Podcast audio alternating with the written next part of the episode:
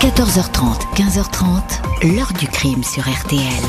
Jean-Alphonse Richard. C'est le seul qui était là euh, avec la malheureuse Sophie qui malheureusement n'est plus là aujourd'hui pour nous dire euh, ce qui s'est passé. Ce qui est certain, c'est que un accès de colère qui aboutit à démembrer un corps, à le jeter en pleine forêt pour faire croire à une fugue, on est au-delà d'un simple accès de colère. C'est beaucoup plus grave qu'un simple accès de colère. Bonjour, Jean-Marc Rézère aura bientôt 62 ans. Sophie Le Tan allait en avoir 20 quand cet homme l'a tué le jour de son anniversaire en 2018 dans une banlieue de Strasbourg. Le procès d'assises de ce crime va souffrir dans quelques jours. Il ne devrait guère laisser de place au suspense sur les circonstances de l'assassinat de la jeune étudiante tant celle-ci semble solidement établie. Reste le parcours de l'accusé que les juges et les jurés vont s'appliquer à remonter l'itinéraire d'un individu qui depuis une trentaine d'années au moins dans les violences faites aux femmes, des coups sur toutes celles qui ont partagé sa vie, des doutes sur la disparition d'une représentante de commerce, des viols qui lui vaudront un lourd séjour en prison. Dans le cas Sophie Le Tan, Reiser est présenté comme un prédateur réfléchi, menteur et manipulateur qui avait tout prévu pour tendre un piège à sa victime. Pourquoi l'étudiante a perdu la vie? Pourquoi elle? Son assassin a-t-il vraiment tout dit? Question posée aujourd'hui à nos invités et acteurs de cette affaire. 14h30, 15h30. L'heure du crime sur RTL. Dans l'heure du crime aujourd'hui, la trajectoire de Jean-Marc Rézère. À partir du 27 juin 2022, il doit comparaître devant les assises du Barin pour l'assassinat de Sophie Le Tan. Cette étudiante avait disparu à l'été 2018, le jour de ses 20 ans. Ce 7 septembre 2018, à 7h15 du matin, Sophie Le Tan quitte l'Hôtel des Princes à Strasbourg. L'étudiante en économie et gestion y travaille depuis quelque temps comme réceptionniste de nuit pour payer ses études. C'est une belle journée qui s'annonce.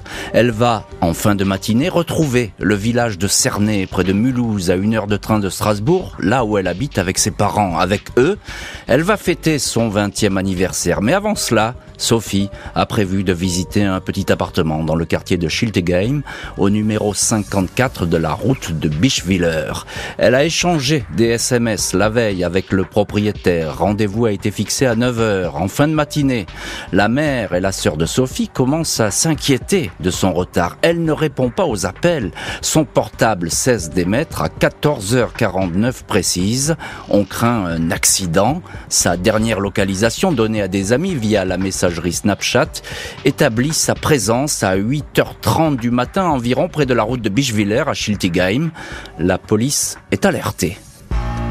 La sûreté publique du Barin est tout de suite informée que Sophie Le Tan avait rendez-vous pour visiter un appartement mis en location sur le site d'annonce Le Bon Coin. C'est dans ce quartier de Schiltigheim que son téléphone s'est éteint. Les policiers quadrillent les lieux. Un chien pisteur est envoyé sur place. Un cours d'eau est sondé sans résultat.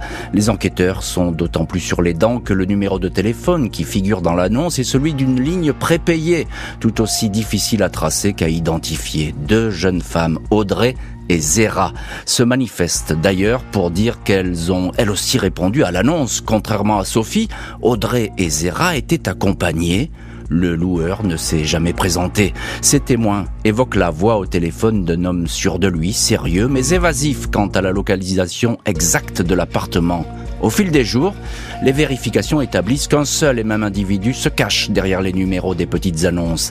Les experts croisent diverses connexions jusqu'à ce qu'un nom apparaisse, celui de Jean-Marc Rézère. Alors âgé de 58 ans, casier judiciaire lourdement chargé, il a notamment été condamné en 2001 à 15 ans de prison pour une série de viols. Il apparaît comme un homme violent, un délinquant de longue date. 15 septembre 2018, une semaine après la disparition de Sophie Le Tan, Jean-Marc Rézère est interpellé à 22h35 alors qu'il circule en voiture. Il est placé en garde à vue. Il dit ne pas connaître l'étudiante, ne pas avoir posté d'annonce immobilière. Je n'ai rien à voir dans cette disparition et c'est tout. Vous devez vous contenter de ça. Vous avez bien vu, il n'y a rien chez moi. Vous ne l'avez pas trouvé, répond-il abruptement. Les enquêteurs n'ont en effet rien trouvé dans l'appartement au sixième étage du 1 rue Perle à Schiltigheim. Des fenêtres, on peut apercevoir l'endroit où les étudiantes avaient rendez-vous pour répondre aux annonces. Il les a peut-être observées. Dans le logement, la police scientifique ne tarde pas toutefois a relevé des éclaboussures de sang avec l'empreinte génétique de Sophie Le Tan, notamment dans la salle de bain. On trouve également sur place une photo de Françoise Oman, une représentante de commerce disparue en 1987, affaire pour laquelle Rezer avait été un temps soupçonné.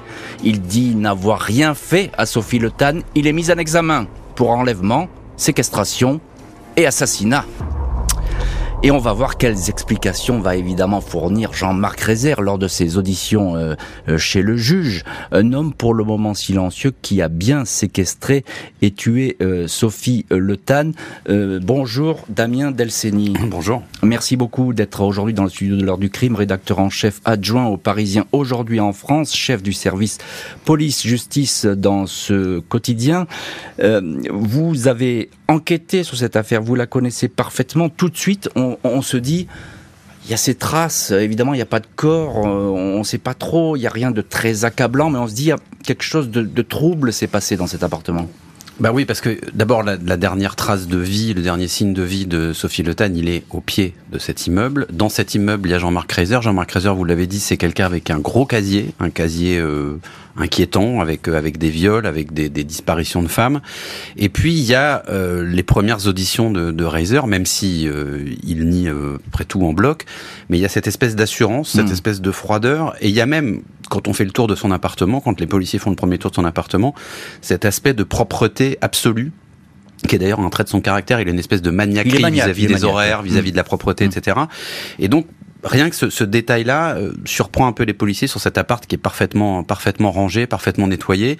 Il y a aussi cette paire de jumelles qui est découverte euh, dans, dans son logement, dont on comprendra après que il s'en sert pas pour regarder le paysage autour de lui, qui est pas très très pittoresque, mais plutôt justement pour surveiller euh, du haut de son sixième étage oui, les personnes qui se voilà, c'est c'est-à-dire qu'avant il donne ce point de rendez-vous aux étudiantes censées visiter ce, cet appartement, et avant de, de leur autoriser l'entrée, en gros il regarde, il guette, et c'est sans doute pour ça que les deux premières qui sont venues avec leur petit il n'a pas ouvert parce qu'il savait qu'il aurait peut-être pas le dessus. Là, elle vient toute seule, Sophie Le Tan. Donc il y a beaucoup de choses déjà qui se mettent en place à ce moment-là. Alors euh, cet homme, pour le moment silencieux, eh bien, il a bien séquestré et tué Sophie Le Tan. On va évidemment euh, le, découvrir. Euh, bonjour, maître Gérard Velzer. Bonjour. Merci beaucoup, vous aussi, d'être euh, aujourd'hui dans le studio de l'heure du crime. Vous êtes l'un des avocats de la famille de Sophie Le Tan avec maître Rémi Stéphane. Alors évidemment, Sophie Le Tan, sa mémoire va ressurgir autour de ce procès. Et d'ailleurs, on va lui dédier cette émission à Sophie Le Tan parce que euh, elle est la victime dans cette affaire et elle a été tuée de façon totalement atroce. Euh, maître Velzer, qui est-elle finalement, Sophie Le Tan Qui est cette famille? Sophie Le Tan est une étudiante qui fête ses 20 ans, qui va fêter ses 20 ans le 16 septembre 2018. C'est quelqu'un de sérieux, qui ne sort pas, qui travaille pour payer ses études, et c'est à la sortie de son travail qu'elle va tomber dans le piège le 7 septembre 2018, tendu par Monsieur Rezer. Dans le dossier, il n'y a que des compliments sur Sophie Le C'est elle qui aide hmm. sa famille, c'est elle qui cherche un appartement.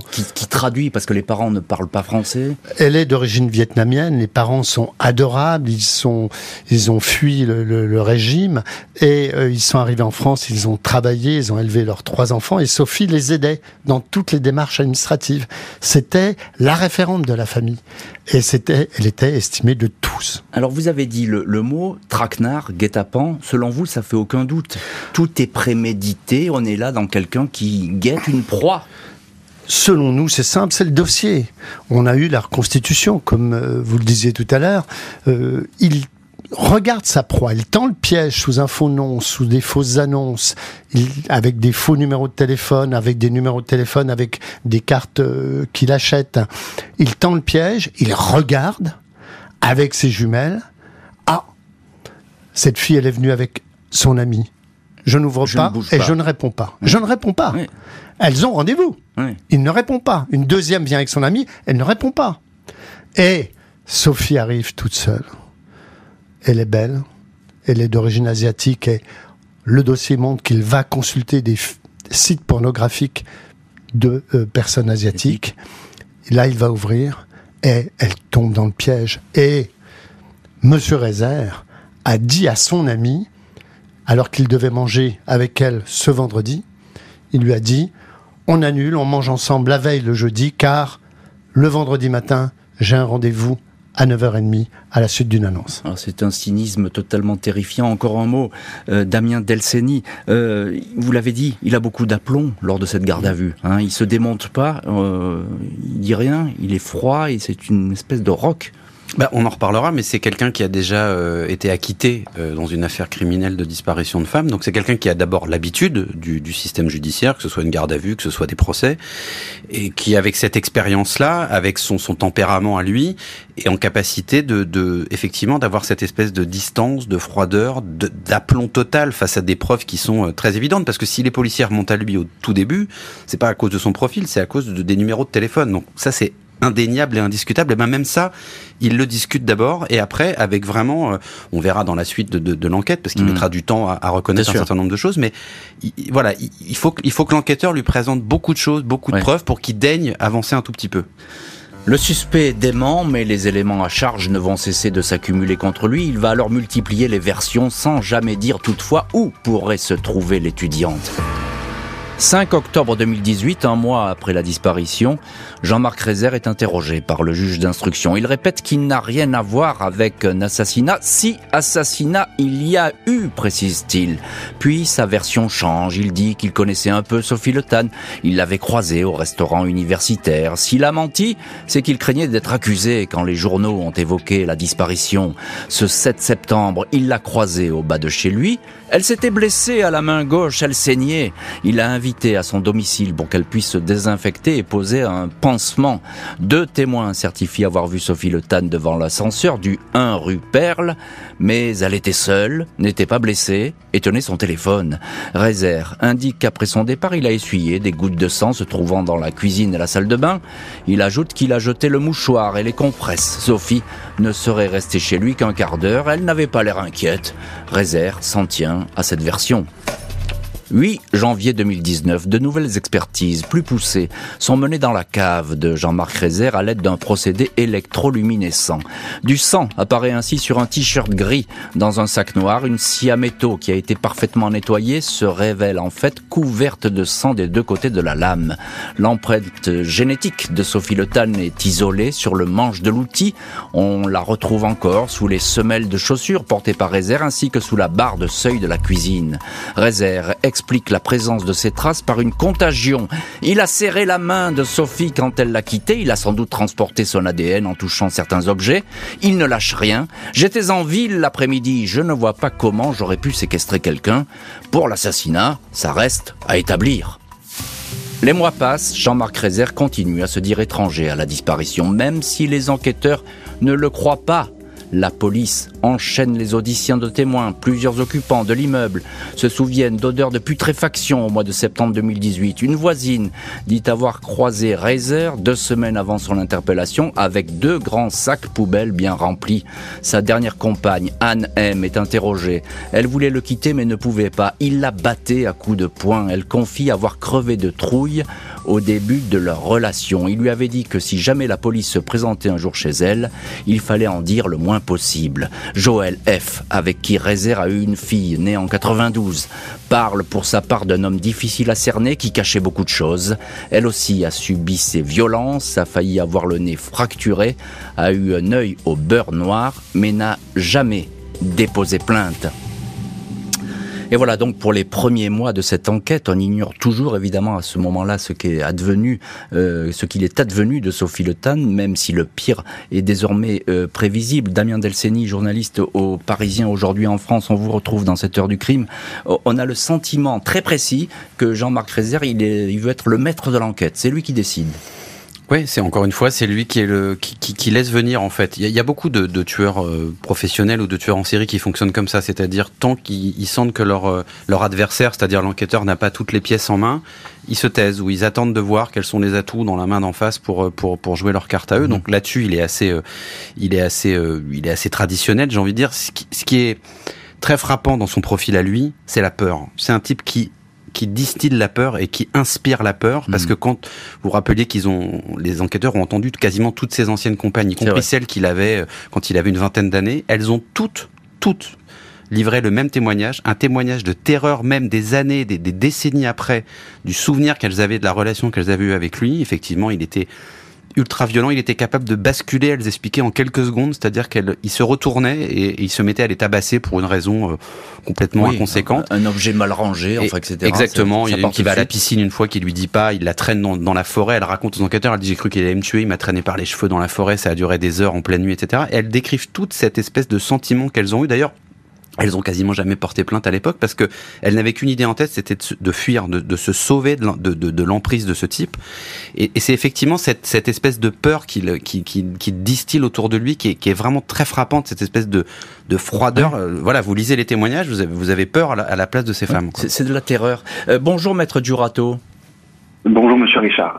Merci beaucoup vous aussi d'être au, téléphone aujourd'hui de l'heure du crime. Alors évidemment, on entend ce que dit euh, Damien Delceni sur cet homme qui fait peur. On n'en est pas encore aux expertises psychiatriques, on les verra plus loin.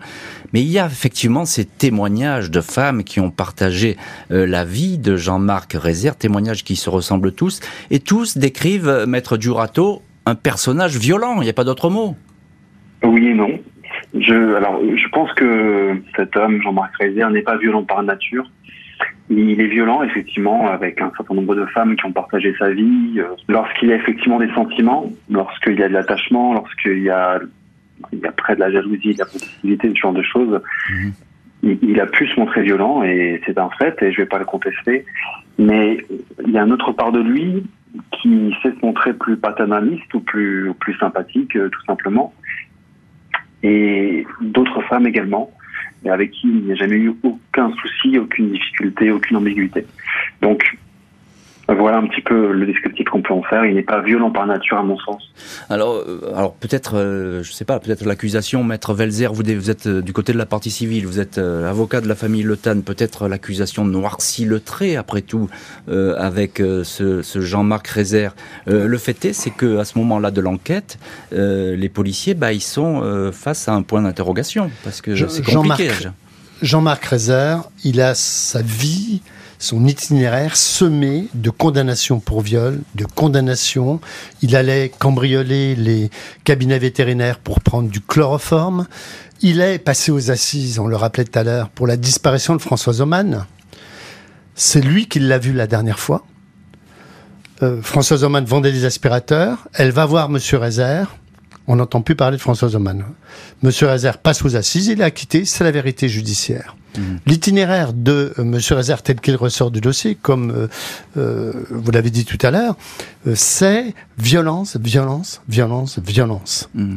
Viol, condamné aux assises, vol, condamné en correctionnel, et c'est mensonge. Dans ce dossier, vous lui montrez une feuille blanche, elle est noire. Il a fallu que les enquêteurs lui disent qu'il y avait de l'ADN de Sophie Le chez lui pour qu'il dise ah je me tais, je demande à prendre connaissance de dossier. Il adapte toujours mhm comme vous, le dites très bien, il adapte toujours son discours à ce qu'on lui montre. Hmm. C'est dramatique, c'est gravissime ce caractère. Et ce qu'il faut souligner, c'est que euh, les enquêteurs, ils ont fait un travail exceptionnel quand même. Hein. la, euh, police judiciaire, notamment sur la scène de crime. Euh, vous savez, ce dossier, il est sorti parce que la police judiciaire de Strasbourg, de Mulhouse, et puis la police judiciaire nationale ont fait un travail scientifique extraordinaire. Grâce au Blue Star, ils ont euh, retrouvé les traces de sang de Sophie Lotan dans l'appartement de réserve, malgré le nettoyage au détergent intensif, hein. intensif de réserve, qui croyait qu'on trouverait rien. Mmh. Ils ont euh, fait des expertises euh, dans la cave, sur, ils ont retrouvé sur la scie. Enfin, ils ont fait un travail extraordinaire de scientifique. Il faut également dire qu'après, on a retrouvé Sophie et que il y a eu, je, tiens à rendre hommage, vous avez rendu hommage et je vous en remercie, Monsieur Richard, à, la famille et à Sophie à, à, Sophie, à, la famille qui, pendant toute cette instruction, est cassée, a été d'une dignité extraordinaire et qui souffre le martyr. Il y a tous ces volontaires, ce comité citoyen, c'est rare, qui s'est créé il faut croire aux gens qui s'est créé et des dizaines de personnes ont été dans la forêt chercher Sophie. Et cela très vite. Euh, encore un petit mot, euh, Damien Delceni. Il y a, on en parlait avec Maître Velzer. Il y avait le cas François Oman. Il a, il a été inquiété mmh. dans ce cas-là. Mais il y a quelque chose de très curieux. Il y a la photo de François Oman chez lui. Oui, c'est, ben, on peut imaginer que c'est une forme de trophée. Alors c'est vrai que pourquoi il garde cette photo d'une affaire qui est quand même très ancienne à ce moment-là, pour laquelle en plus il a eu des ennuis et il a été acquitté?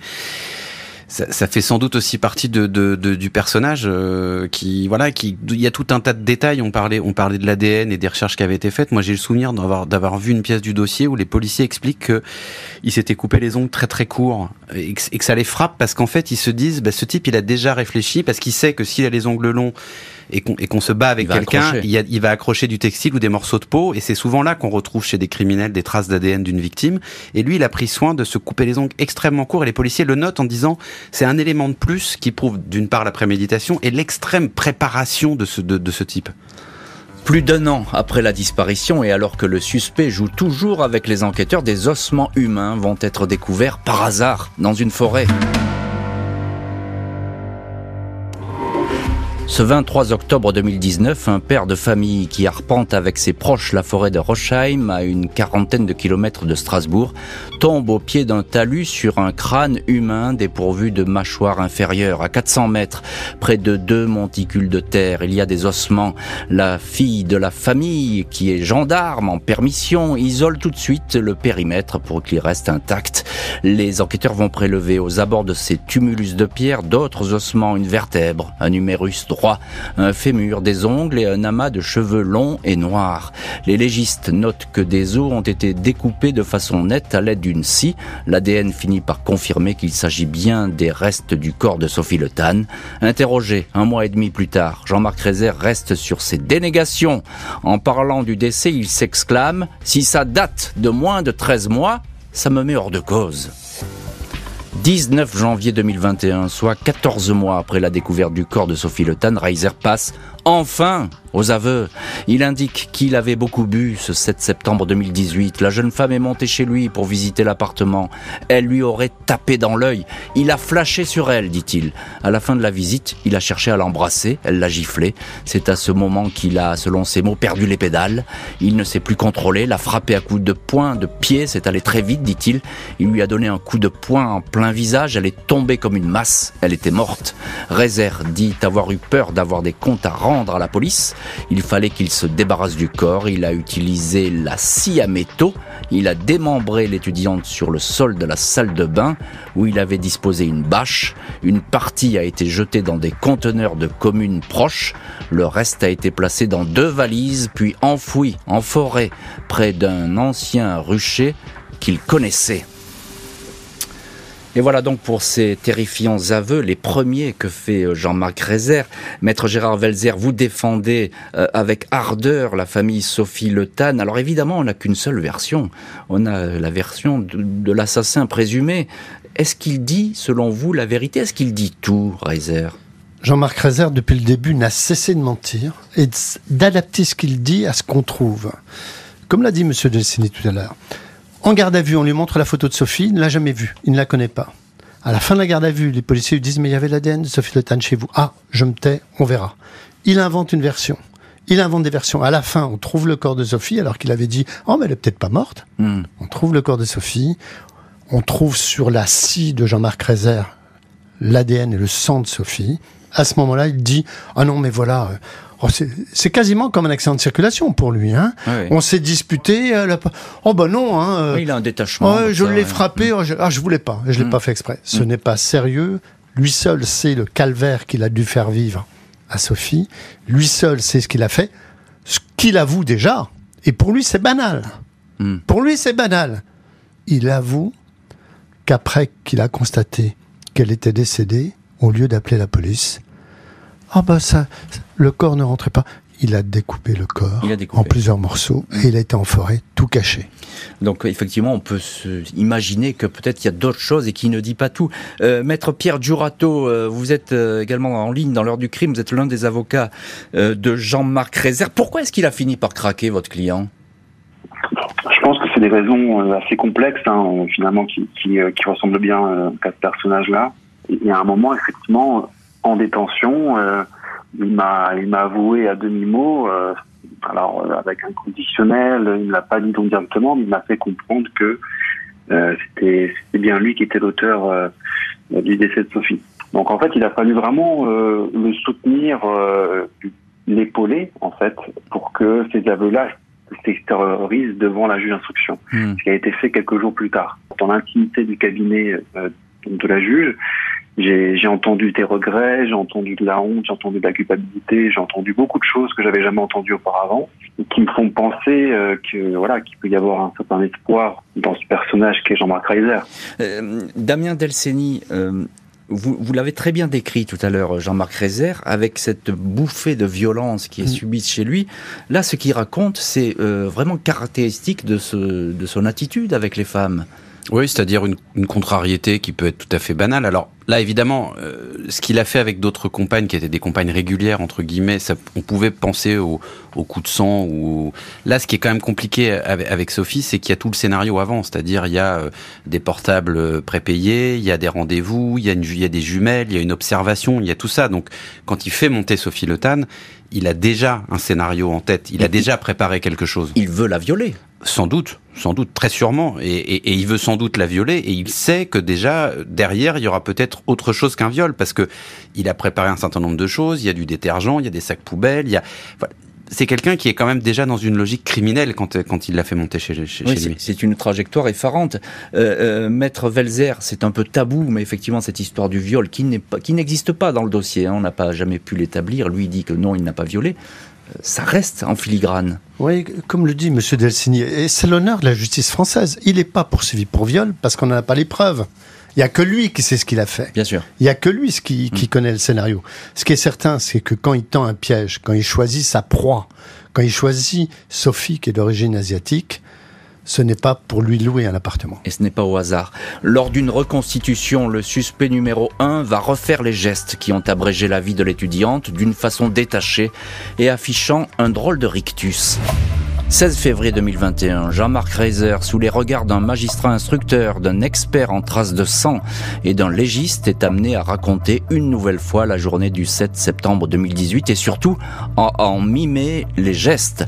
Il redit sa colère après que Sophie a repoussé ses avances. Il dit l'avoir tabassée, mais est quasiment certain de ne pas l'avoir violée.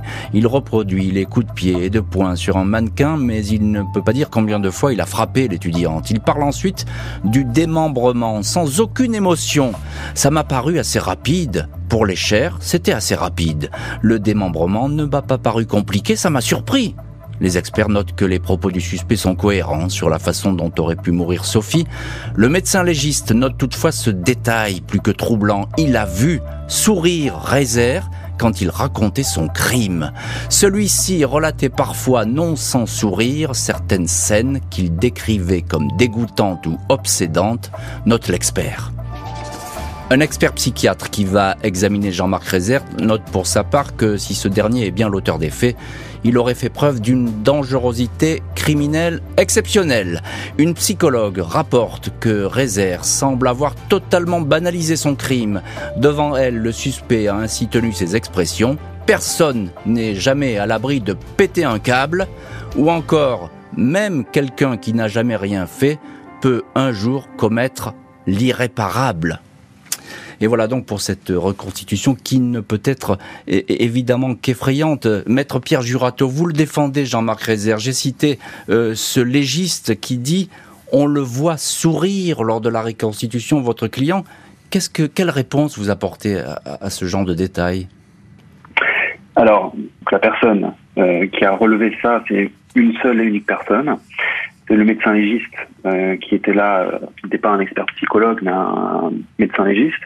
Et il faut bien savoir aussi, et c'est un point extrêmement important, puisqu'on ne va pas manquer de, de, de l'interroger sans doute sur ce point quand il sera quand il sera entendu par la cour, mmh. euh, c'est que en fait, euh, lors de la reconstitution, tout le monde était masqué. On était d'accord, pas de Covid, on était au mois de, de février 2021, et euh, chacun avait un masque FFP2 y compris Jean-Marc Reiser. Mhm. Donc à aucun moment, euh, cette personne n'a vu un sourire sur la bouche de Jean-Marc Reiser. ça, c'est très important de le dire. Donc c'est qu'une interprétation subjective. Mhm.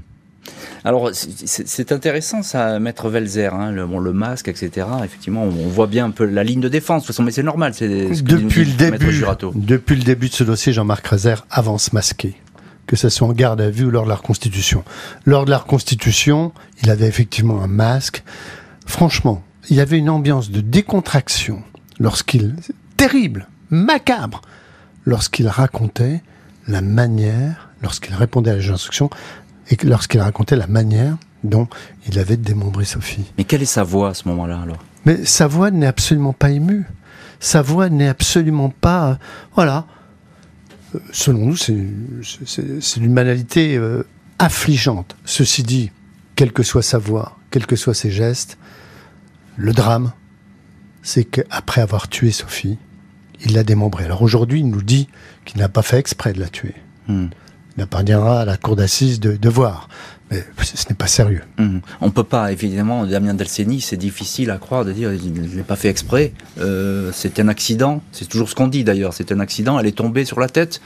Elle est morte. Et là, je me suis affolé. Je l'ai démembrée. Voilà, Oui, voilà puis- ce que dit en gros euh, Rézère. hein. Et puis ce qui est quand même troublant, c'est que au-delà de l'histoire du sourire, sourire ou pas sourire, c'est quand, quand, il, quand il y a la reconstitution et qu'on lui demande de détailler les gestes qu'il a fait, il le fait volontiers. Et il le fait comme un presque comme un médecin, c'est-à-dire qu'il va expliquer, il va dire bah voilà ça m'a pris tant de minutes, vous savez c'est pas si compliqué que ça pour découper les chairs, il faut s'y prendre comme ci comme ça. Il y a un détachement total, il revit, je pense, je suis pas psy, mais je pense qu'il revit exactement la scène qu'il a fait subir euh, à, à Sophie Le Tan et il le raconte de manière comme un spectateur ou comme un expert qui raconterait comment on fait pour découper un corps. Donc il y a pas de- le début du commencement d'une émotion et ça rentre parfaitement dans le profil euh, de Reiser, c'est-à-dire toujours je calcule, je suis froid, je, je, je commets mes actes en y réfléchissant, en pensant à tout ça, qui est vraiment strictement son portrait en fait. Mhm. C'est- étonnant parce que là, il y a une plongée dans le- la tête du personnage euh, qui est vraiment insondable. C'est compliqué avec Rézère, hein, euh, Maître Velzer. Je crois que c'est- c'est assez complexe de savoir ce que vraiment cet homme pense. Oui, euh, je- lorsqu'il va y avoir ce procès, on va le voir dans la, la cour d'assises, dans le box, on va voir ses- sa réaction, mais c'est vrai. Alors, il a l'expérience des assises. hein. Il est passé quatre fois aux assises. Trois fois aux assises pour les viols, puisqu'il a été condamné, il a fait appel, ça a été cassé, il a été recondamné. Trois procès. Un procès pour l'affaire Oman où il a été acquitté pour la disparition de Françoise Oman, la vérité Il, judiciaire. il connaît la musique, c'est ça Euh, il- oui, Mm. il connaît tout. Comme euh, le disait M. Dessine tout à l'heure, il, il attend de voir les armes, les preuves qu'il y a contre lui pour changer de version. Il adapte. L'assassin présumé de l'étudiante a multiplié les versions. La découverte tardive du corps a retardé les échéances. Procès qui va tout de même se tenir fin juin 2022 à Strasbourg. Du 27 juin au 8 juillet 2022, Jean-Marc Rézère est appelé à comparaître devant la cour d'assises du Bas-Rhin à Strasbourg. Presque quatre ans après la disparition de Sophie, ses parents, son frère aîné Philippe et sa sœur cadette Sylvie vont pouvoir observer le visage de l'assassin présumé. Lors de l'enquête, son père l'avait décrite comme une jeune femme indépendante qui ne voulait pas être une charge pour eux, une étudiante qui désirait parler plusieurs langues pour faire carrière dans l'hôtellerie. Son frère Philippe évoque une jeune femme débrouillarde, mais timide, n'allant pas spontanément vers des inconnus. Impossible de savoir quel visage affichera Jean-Marc Rézère lors de ce procès. Restera-t-il sur ses déclarations ou bien un nouveau scénario verra-t-il le jour? Question difficile à trancher parce qu'effectivement on ne sait pas euh, quel visage il va afficher Jean-Marc Rézère tant il a été déroutant euh, lors de cette enquête et tant comme il a été déroutant depuis depuis le début dans cette affaire. Euh, Maître Durato, vous allez vous allez le défendre à ses assises Jean-Marc Rézère euh, avec Maître Francis Metzger, votre votre confrère. Euh, dans quel état d'esprit il est aujourd'hui Jean-Marc Rézère Écoutez, euh, Jean-Marc Reiser a totalement conscience des enjeux euh, de ce procès. hein. Euh, il sait très bien que, que en cas de, de décision sévère, il passera vraisemblablement euh, la fin de sa vie en détention, en prison. Euh, donc forcément, il est anxieux, forcément, il est stressé. C'est pas quelqu'un qui autorise beaucoup hein, ses émotions, qui, qui le dit euh, avec facilité, mais ça se ressent. Donc voilà, c'est pas quelqu'un qui, qui avance sereinement face à sa responsabilité. C'est quelqu'un qui sait que, euh, que, ça, que le reste de sa vie est peut-être en jeu euh, Mhm. et que ça va décider dans les prochains jours. Est-ce qu'il a manifesté des, des regrets, Rézère Et oui, oui. Alors euh, effectivement, Jean-Marc Reiser a manifesté des regrets. Et l'interrogatoire du 19 janvier 2021, qui est le plus court des sept interrogatoires, c'est aussi le, celui qui est, à mon sens, le plus authentique, le plus vrai et qui ressemble le plus à Jean-Marc Reiser. Il Mhm. parle de cauchemar, il parle de honte de culpabilité. Je pense que c'est celui euh, des interrogatoires qui ressemble le plus à, la face humaine et émotionnelle et personnel de Jean-Marc Reiser. Euh, alors évidemment, euh, on pense à Sophie Le Tan et à sa famille dans ce procès, puisqu'ils vont être au premier rang et ils vont affronter euh, cet homme qui peut-être ils n'ont d'ailleurs jamais vu hein, pour, pour l'instant. donc c'est une épreuve énorme qui, qui s'annonce pour la famille Le Tan. Comment est-ce qu'elle vit justement cette épreuve, Maître Velzer Vous la défendez? La famille de Sophie, vous savez, on l'a rencontrée avec Maître Stéphane à plusieurs reprises depuis le début. C'est dramatique. Ils vivent très mal. Rendez-vous compte. Vous avez votre fille qui fête ses 20 ans, qui disparaît. Mhm. Pendant un an, vous ne savez pas où elle est. Vous vous raccrochez au moindre espoir. Vous avez un, assassin euh, avec un casier judiciaire très chargé, un vieux routier du crime qui vient, et vous apprenez au fur et à mesure, et vous retrouvez votre fille dans des conditions dramatiques, puisque mhm. vous retrouvez votre fille dans les conditions qu'on a décrites tout à l'heure. Et euh, ils sont euh, abandonnés dans une forêt, il faut le dire comme ça. Hein. Le, corps il a été jeté dans une, forêt, il n'y a pas d'autre terme. Et découpé. Voilà. Et euh, donc la famille, qui sont des gens extraordinaires, qui sont aimés de tout le monde, ils sont cassés.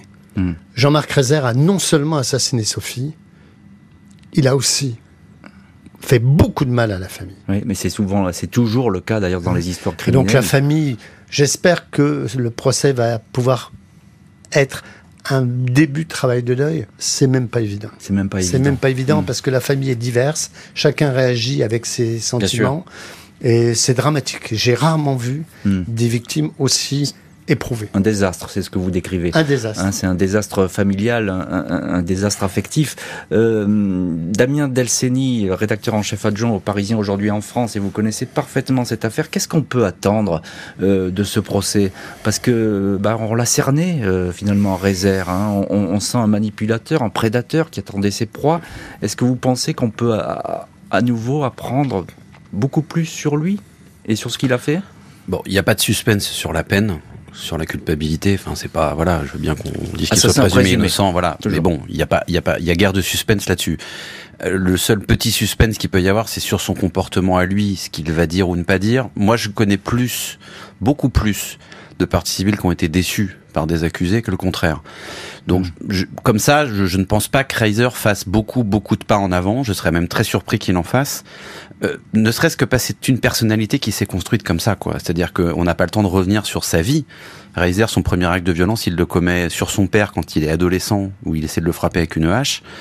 Euh, et toute sa vie est ensuite émaillée de ça, de, de, de, de, de cette froideur, de cette de ce côté extrêmement secret. On parlait des, on a beaucoup parlé de forêt dans, dans, pendant cette heure.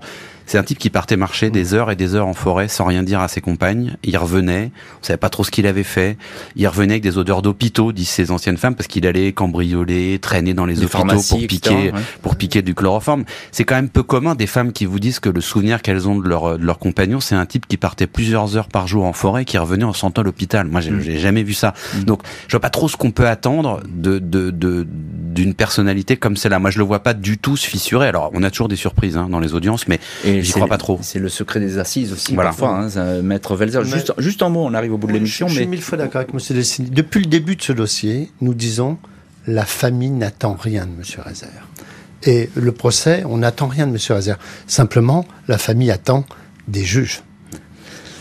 Et on verra ce que réserve donc ce, procès où vous serez, Maître Velzer, avec évidemment vos confrères et procès qu'on suivra euh, sur RTL et qu'on pourra suivre aussi dans Le Parisien aujourd'hui en France. Mon cher Damien Delceni, merci beaucoup euh, à tous les deux d'avoir été là. Maître Gérard Velzer, Damien Delceni et Maître Pierre Jurato qui était au téléphone euh, de l'heure du crime. Merci à l'équipe de l'émission, Justine Vignot, Marie Bossard à la préparation, Boris Pirédu était à la réalisation. L'heure du crime, présenté par Jean-Alphonse Richard sur RTL.